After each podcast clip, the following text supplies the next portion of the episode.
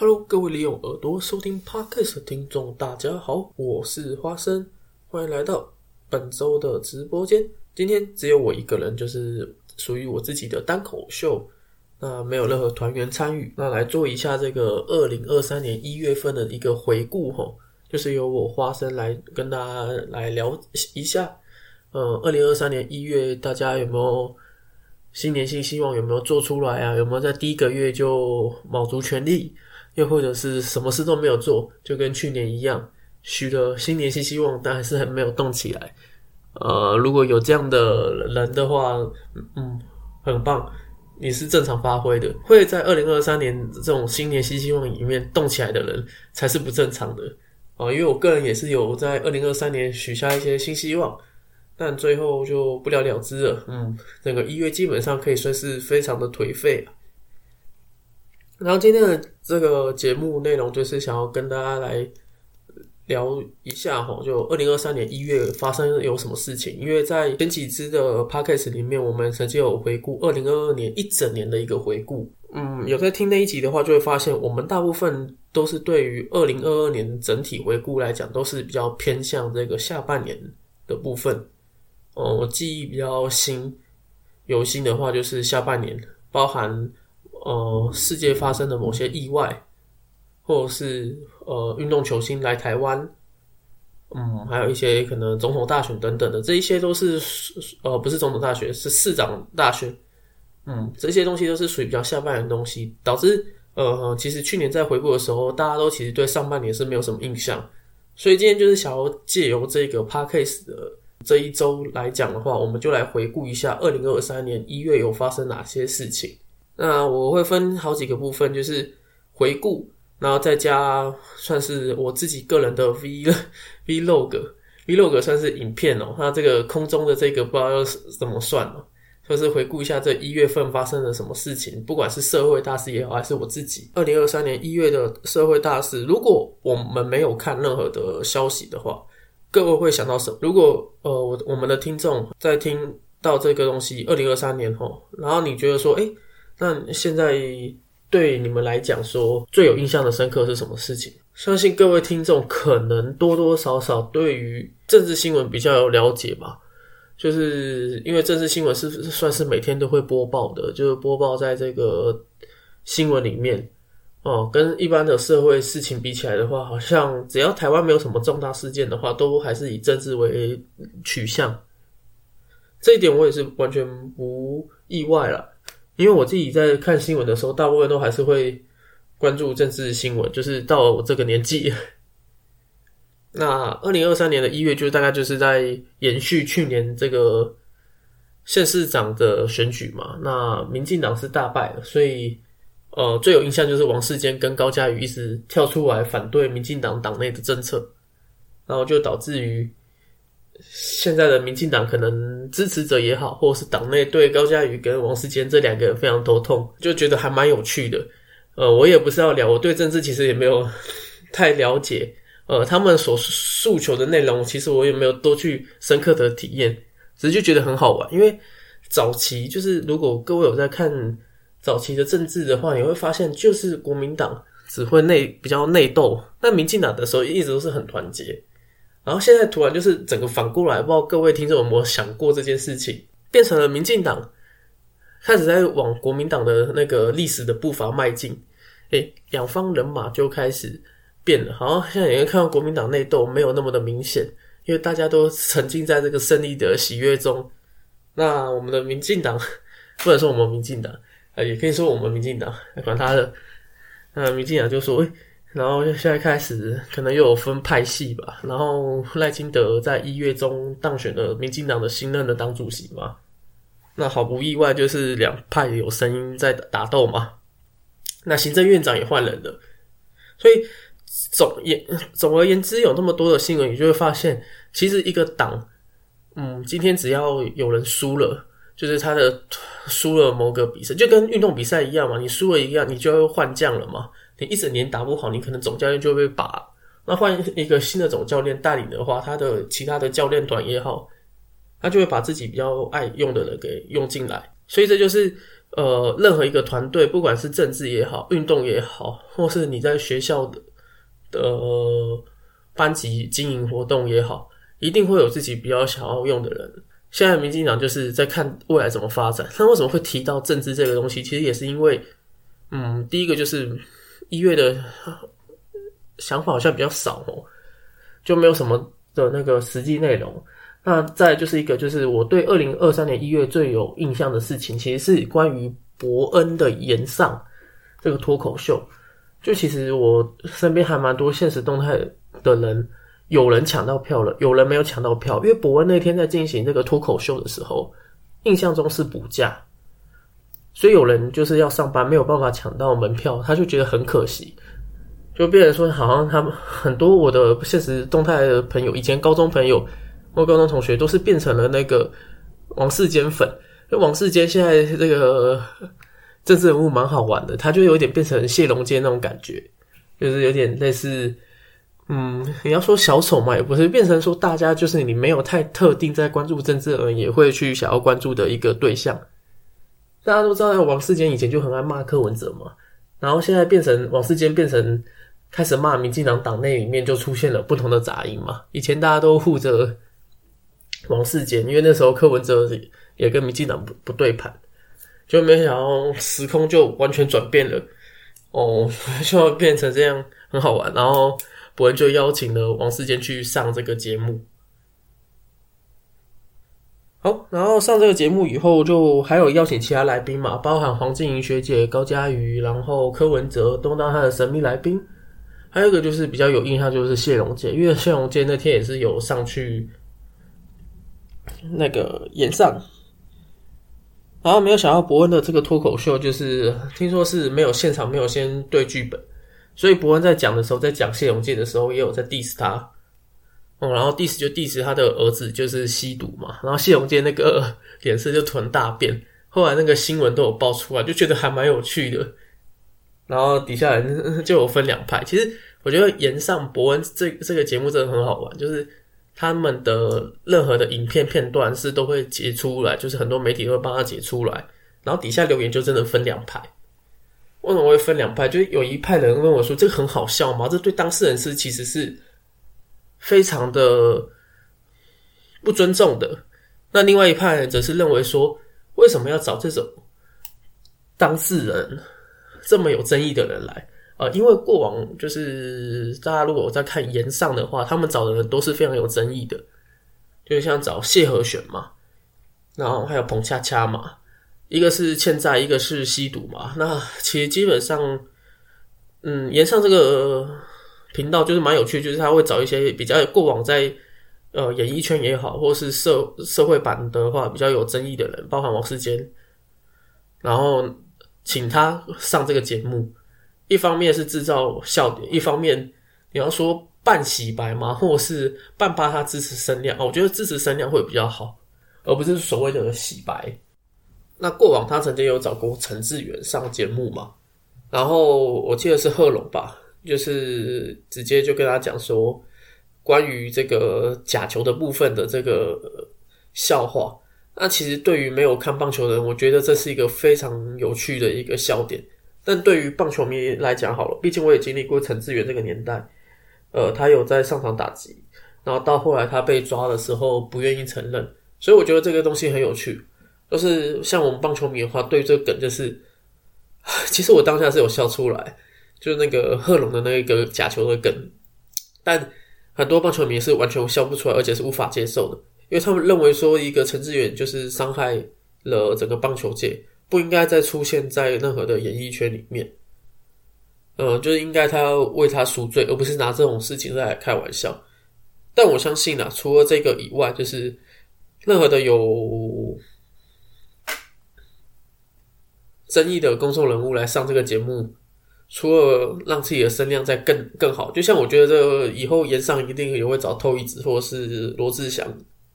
只要他们愿意来的话。好，然后这个东西我就觉得说还不错了。至至少我自己对演唱来讲的话，我还蛮喜欢他们某些段子。啊，有些人不喜欢的话，就是刚刚我说的嘛，伤害伤害的话，好像大家都觉得说这部分大家没有办法接受，没有办法接受美式脱口秀的文化。但因为我曾经也有跟阿凯聊过，阿凯对于美式脱口秀比较了解啊，我也有是去看一些 B C 的翻译，就是一些美式的脱口秀，它确实就是一个可以玩地狱梗的东西，它可以把你全家拖下来，或者是把一个种族拖下来，在那边，嗯，脱口秀这种东西就是一定会有人反应嘛。因为毕竟这个东西在全世界来讲的话，现在都要照主流，有什么女权主义啊、黑人主义啊，嗯，应该说肤色肤色啦。那如果真的要这样讲的话，我个人觉得说这些玩笑不是不能开，但就是要有个东西可以开。像我们在 p a r k 时候讲的时候，因为我们不够有名嘛，我们有很多的论点，其实基本上也都是会造成延上的。只是因为我们没什么听众，所以就相对的就觉得哦还好没事，没差，没人去那个迪卡上面骂我们，不然我们应该早就成名了。开了太多地狱梗玩笑，好不好？然后脱口秀我就觉得这是很有趣啊！我希望未来有机会的话，也可以去买票去参加博文的那个演唱，所以它的票价真的很贵啊。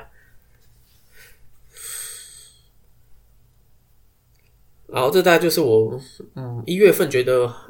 第一个很有印象的一个回顾，然后第二个回顾，不知道大家还有没有印象哦？这应该是可以讲，因为这是一个跨年的事情。呃，跨年十二月三十一号嘛，跨到一月一号，所以一月一号那一天发生的事情是什么？就是你跨完年以后烟火，然后各大电视台在播放他们的压轴的人、压轴的歌手，像是有林宥嘉、罗志祥，这是我比较有印象的，还有一些团体，可能八三幺啊。他们会参加那个压轴嘛，就是你倒数完放完烟火以后，然后最后的压轴歌手，那大家都觉得说，哎，怎么到了二零二三年了，就只有罗志祥还可以博得大家的，怎么讲，鼓掌嘛？就是好像大家都说这件艺人太弱了，放压轴的话都完全没有什么感觉。嗯，然后只有罗志祥在压轴的时候一直唱跳唱跳，唱了十分钟吧。那时候新闻还有报。不得不说啊，罗志祥这两年的新闻真的蛮多的。他自从发生了那件事情回不去大陆以后，就一直积极的在台湾发展。然后他的发展就是，嗯，你也不知道那个到底是不是公关新闻，有没有公关的账号在底下留言？那就是好像大家都会觉得说，罗志祥还是目前跨年演唱会的。第一把交椅当然是没有把五 那种呃花钱的五月天排进去了，因为毕竟五月天算是要花钱嘛，在棒球场进行的倒数演唱会，那就是以免费的政府版的演唱会来讲的话，大家都还是首推罗志祥。这这件事情也让我蛮有印象深刻的，就没有找任何新闻，我自己就觉得这件事情还蛮好玩的。好，然后再来就是在讲。嗯，一月份的回顾，我其实基本上就是这这两件事情是社会上的事情，让我比较有一点印象。那讲到体育的部分的话，体育相信大家，因为我比较了解棒球嘛，那篮球的话，最近也是有稍微在关注。我个人也有是稍微去看篮球比赛，去看台湾的篮球比赛。就除了去年霍华德来到台湾以后，有跟阿凯去看了两三场的 T One 的比赛。那今年我也是买票去看 P 加的比赛，就是台湾目前有两个联盟嘛，T One 跟 P 加。那看完了 T One 的联盟以后，就来看 P 加的联盟。那因为我现在在新竹嘛，所以我就当然往就近看，就是新竹的工程师的比赛，花钱进去看，我得到一个结论是非常的爽哦，真的是很爽哦。我觉得工程师，我快变成工程师迷了。我也是想要再给其他球队一个机会，就是我觉得说，诶，其他球队应该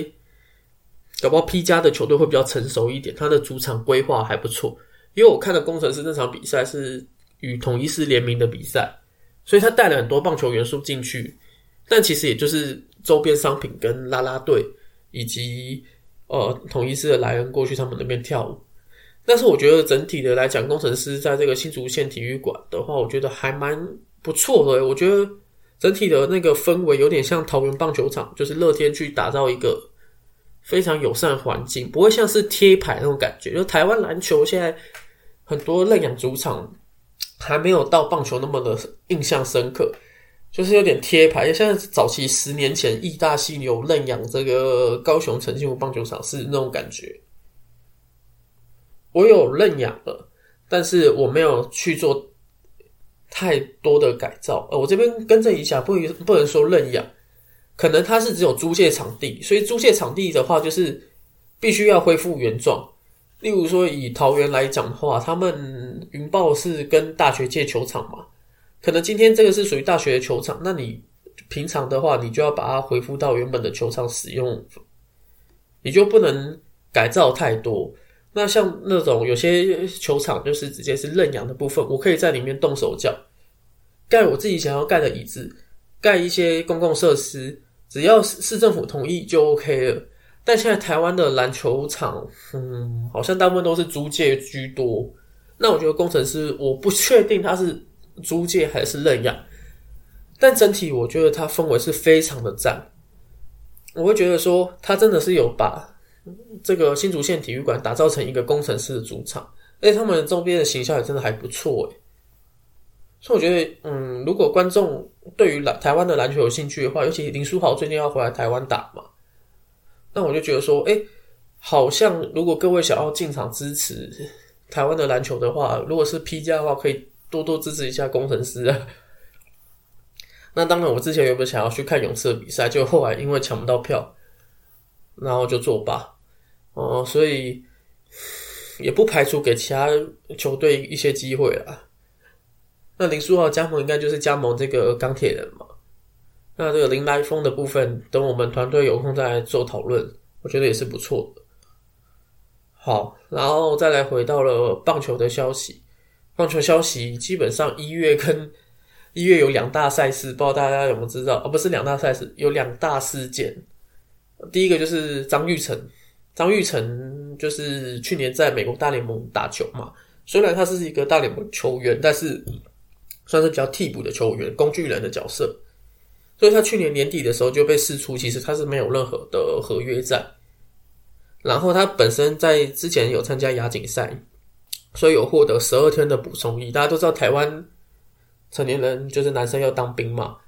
那以前是当一年，现在当四个月，后来又改回一年。那张玉成他是跟我一样，就是当四个月的兵。那他既然选择十二天补充的话，依照法条规定，他就是必须要在未来五年的赛事里面，政府要做列管，就是有比赛征召你就必必须要回来打，这才可以符合十二天的补充役的办法。结果张玉成他就在一开始的时候是没有打算要打的。但是这个时候就很奇怪，因为他毕竟现在是无业的状态，没有任何球队跟他签约，他就选择不打，就有点违反嗯法律冲突了。那一开始中华队也是对他尊那个尊敬，结果这件事情爆发起来，所有球迷都无法接受这件事情。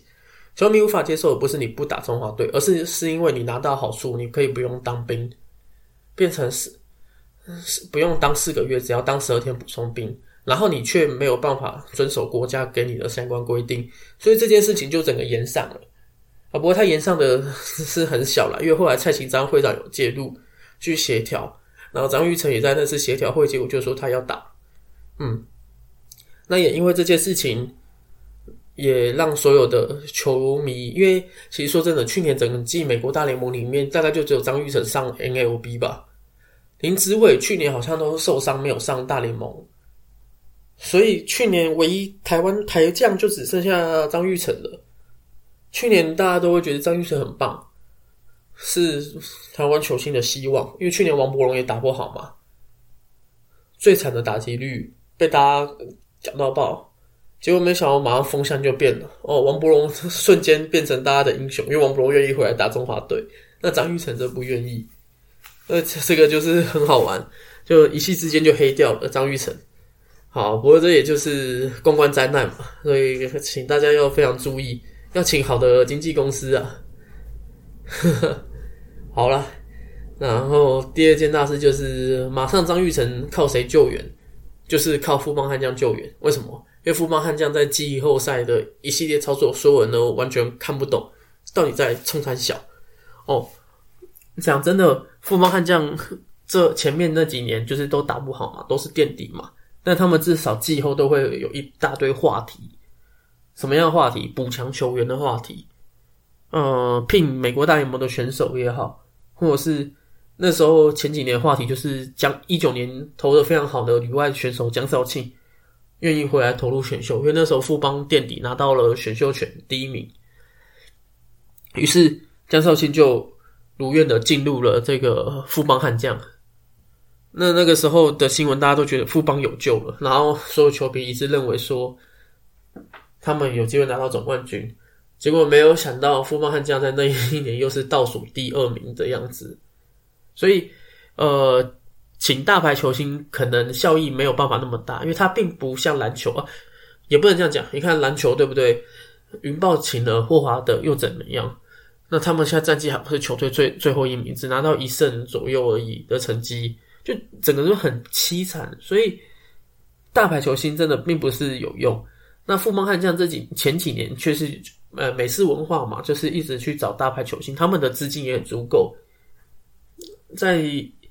一八年的时候是呃吸收了许多选手嘛，呃中信兄弟的明星五虎将，然后结果到现在每一年都有被列为台湾洋基队的富邦悍将，突突然今年转型了。不知道是不是因为去年保险赔太多，然后整个富邦悍将今年就是走一个非常简约的路线、节省的路线。美式球风也要换成日式球风了。这个日本的教练团都进驻到了富邦悍将，美籍的投手教练就只剩罗曼一个人当投手教练。啊，也因为这样事情，包含像我女朋友啊，或者是我身边的高中同学的朋友啊，或他们也都非常的不开心。整个富邦悍将就成为了一月份的赛事焦点。他们首先试出了许多明星球员，包含从西元二零零九年就在新农牛一路待到一大犀牛，再到富邦悍将，一直待在这支球队的林奕泉，把他放在六十人名单外，然后又说要签回来，然后又给他薪水非常的难看。结果最后林奕泉就想说回老家台南效力哦，加盟这一个台南统一社飞粉狮子军队。另外一个是他们的陈宏文，也是王牌投手、先发投手的陈宏文。虽然他年纪偏大，三十七岁、三十八岁，但他还是可以投，也是一个稳定的投手。结果去年下半年，可能因为他确诊回来的体力变不好，以后陈宏文就被也是放在六十人名单外，然后他就转效力到我们的乐天桃园队，哦，非常的开心。以乐天迷的话，瞬间捡到一个人。然后再是去年。季中富邦悍将跟乐天桃园有过交易案嘛？富邦悍将从乐天那边手中得到一个投手，叫做王耀林，结果在季末 也选择不续约。What the hell？这在美国是一个很常见的交易案。其实说真的，美国很多都是在季中交易的，然后季末就不不续聘。这是其实在美国是很正常，因为美国市场太大了，他可能今天交易来的选手并不是一个顶尖选手，可能像是张玉成一样是一个替补的。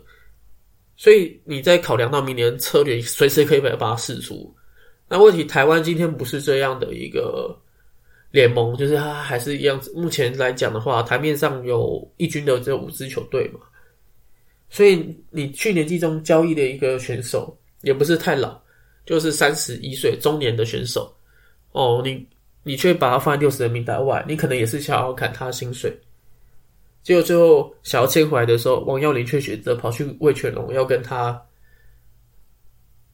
的兄弟同一队。啊，也因为这件事情，我就觉得说富邦悍将这一系列操作真的是太扯了，只能用扯来形容了。我不知道各位球迷怎么看待这件事情。有没有我们的听众是球迷的，可以来留言区分享一件这些事情，真的还蛮有趣的。如果你是富邦的球迷的话，你应该看到这边就会崩溃。今年季末，富邦悍将的这个送人送的很开心啊，根本是佛心界的来者。他送给统一是林奕泉，还要送给魏全龙、王耀林，送给乐天桃园陈宏文，只有兄弟没有送到。啊，台钢是台钢送谁？台钢送胡冠宇。好不好？一个新秀有几手？好，所以这件事情蛮蛮好玩的。富邦悍将今年 开季大家应该都是跌破，都觉得应该是垫底了。我也不能说富邦悍将现在做的事情都是错误的，因为他们过往就是球员的年纪都是偏大的，虽然都是顶级球星的招牌，但他们年纪偏大，其实就是跟嗯你有霍华德一样，但是他的年纪已经偏大，其实在场上没有办法发挥太大的功效的话，那其实富邦悍将现在要做的一个路线就是重建，那我觉得也不是坏事啊。二零一六年结束，二零一七那时候兄弟试出了五虎将以后，也被大家骂到爆。他们只花一年时间就完成重建，隔一年又再进入总冠军赛，所以这个东西就是，虽然现在大家都骂到爆啊，但是等到可能二零二四、二零二五的时候，富邦打只要进入入到季后赛话，大家可能就觉得他们今天这一步是成功的。只就变成说一月份的消息，就是整个体坛大家都在。笑富帮悍将，好不好？那运动的这个回顾就差不多到这一边了。然后有鉴于吼，关于新年这一个部分，我们再就是一月份进入到非常长的十天年假的新年哦。新年不知道大家都在做什么？哎，嗯，我们做的还蛮多的，跟我的团队也好啊，然后跟大家，跟我的团队就是默默啊，挖卡。还有，哎，等一下，我没跟默默见面哎，哎，我只有跟阿凯跟瓦卡见面，还有国中同学见面，好像没有跟默默见面。我跟默默已经从一月到现在，自从跨完年以后，也快哎，已经隔一个月没见面了哎。好啦，也没关系，只是突然想到新年时候没见面，那不知道大家新年的时候是做什么？我新年的时候，我们把这个事情留给。下一集再讲，好不好？那可以讲的是关于这一月份，不知道大家有什么在新年的时候做什么？我我们是除了打牌和看电影，还有玩刮刮乐以外，呃，我分享给各位，就是各位有没有利用这个时间来做一个充实的动作？不管你是要学语言也好啊，或是学一些跟自己自身有关的事情，还是你单纯只是看书哦。我在一月份看了两本书，这两本书都没有看完，但我觉得看它的前面我都觉得蛮有趣的，所以推荐给大家。嗯，一本书叫做《橘色恶魔》哦，就是前阵子大家都知道那个日本的学校哦有来台湾京都局高中管乐社哦，他们有来台湾参加这个国庆表演，然后受到大家的热烈欢迎以及讨论。那他在书店就有出书，然后都有就是放在非常推荐的地方，我就稍微看了一下。他的这一本书的书名叫做《橘色恶魔的弱弱指导法》，由弱者指导弱者，才能孕育出不可动摇的坚强实力。我觉得这本书蛮有趣的。他前面就是在讲说他是这个高中的社团的老师嘛，然后他在这边就有讲说，呃，其实。橘色恶魔高校不能叫橘色恶魔高校，叫京都高校。他们的管乐社并不是那么的强，就他们不是一路强到底的。他们在早期的时候确实是有强过一段时间，在中期的时候，就是因为改变，嗯，比赛的时候改变了一些小规则，所以他们就没有办法拿到冠军了。那他们要如何从这样的弱者去变成一个强者？他们其中教导就是说，不能让所有人是假笑哦。他们的学生一定要真笑的去迎接每个人，因为你如果今天是假笑的话，你的这个笑容只是挤出来的话，终究没有办法获得大家的喜爱。所以一定要想办法在演奏的时候非常开心，而不是是想一昧的想要去博得谁谁谁的眼光。这就是他们的这本书的一个看点啊。那这本书我目前看到一半啊，如果未未来看完以后有机会再以书籍的方式跟大家讨论，里面有一个是弱者的指导法，我觉得很有趣。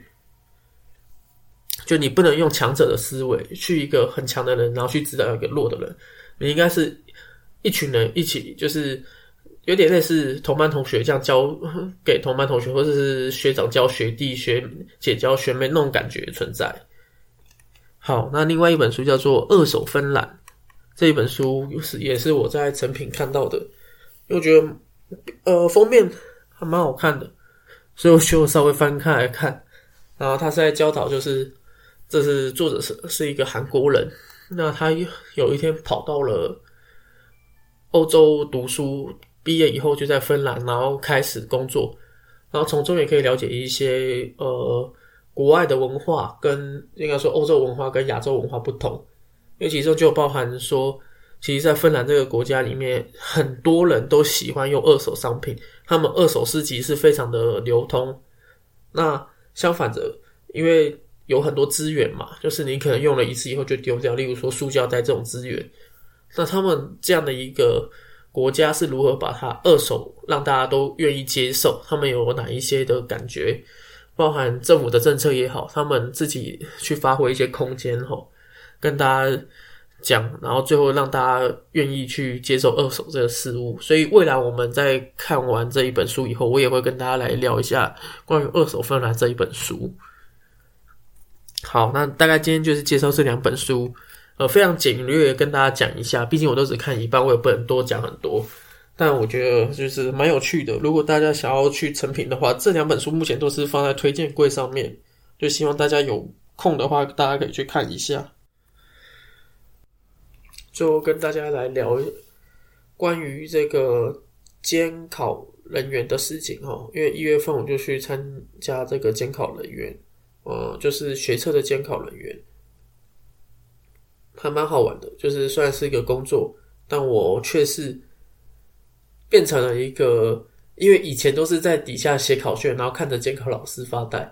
现在突然间换一个角色，变成我在台面上。变成监考人员，然后我要监督学生，我觉得很有趣诶，就觉得哇哦，原来时间正在改变呢，我也长大了，这种感觉存在。然后监考人员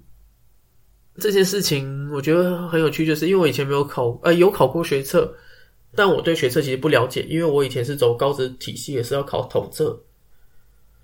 那进的就是科技大学。那学测就是进一般的大学嘛。那我去参加学测的话，其实我对学测的一些比较不了解。那后来才知道，原来他们可以考，就是你要社会也好，或是考自然，就是分开来的，不需要全部都考。但大部分的我那一班还蛮乖的，每一每一个人都有考试，就只有一个人他选择只有考社会。他没有考自然，那其他人都是蛮乖，就是从自然到社会都有去考。而且你从这，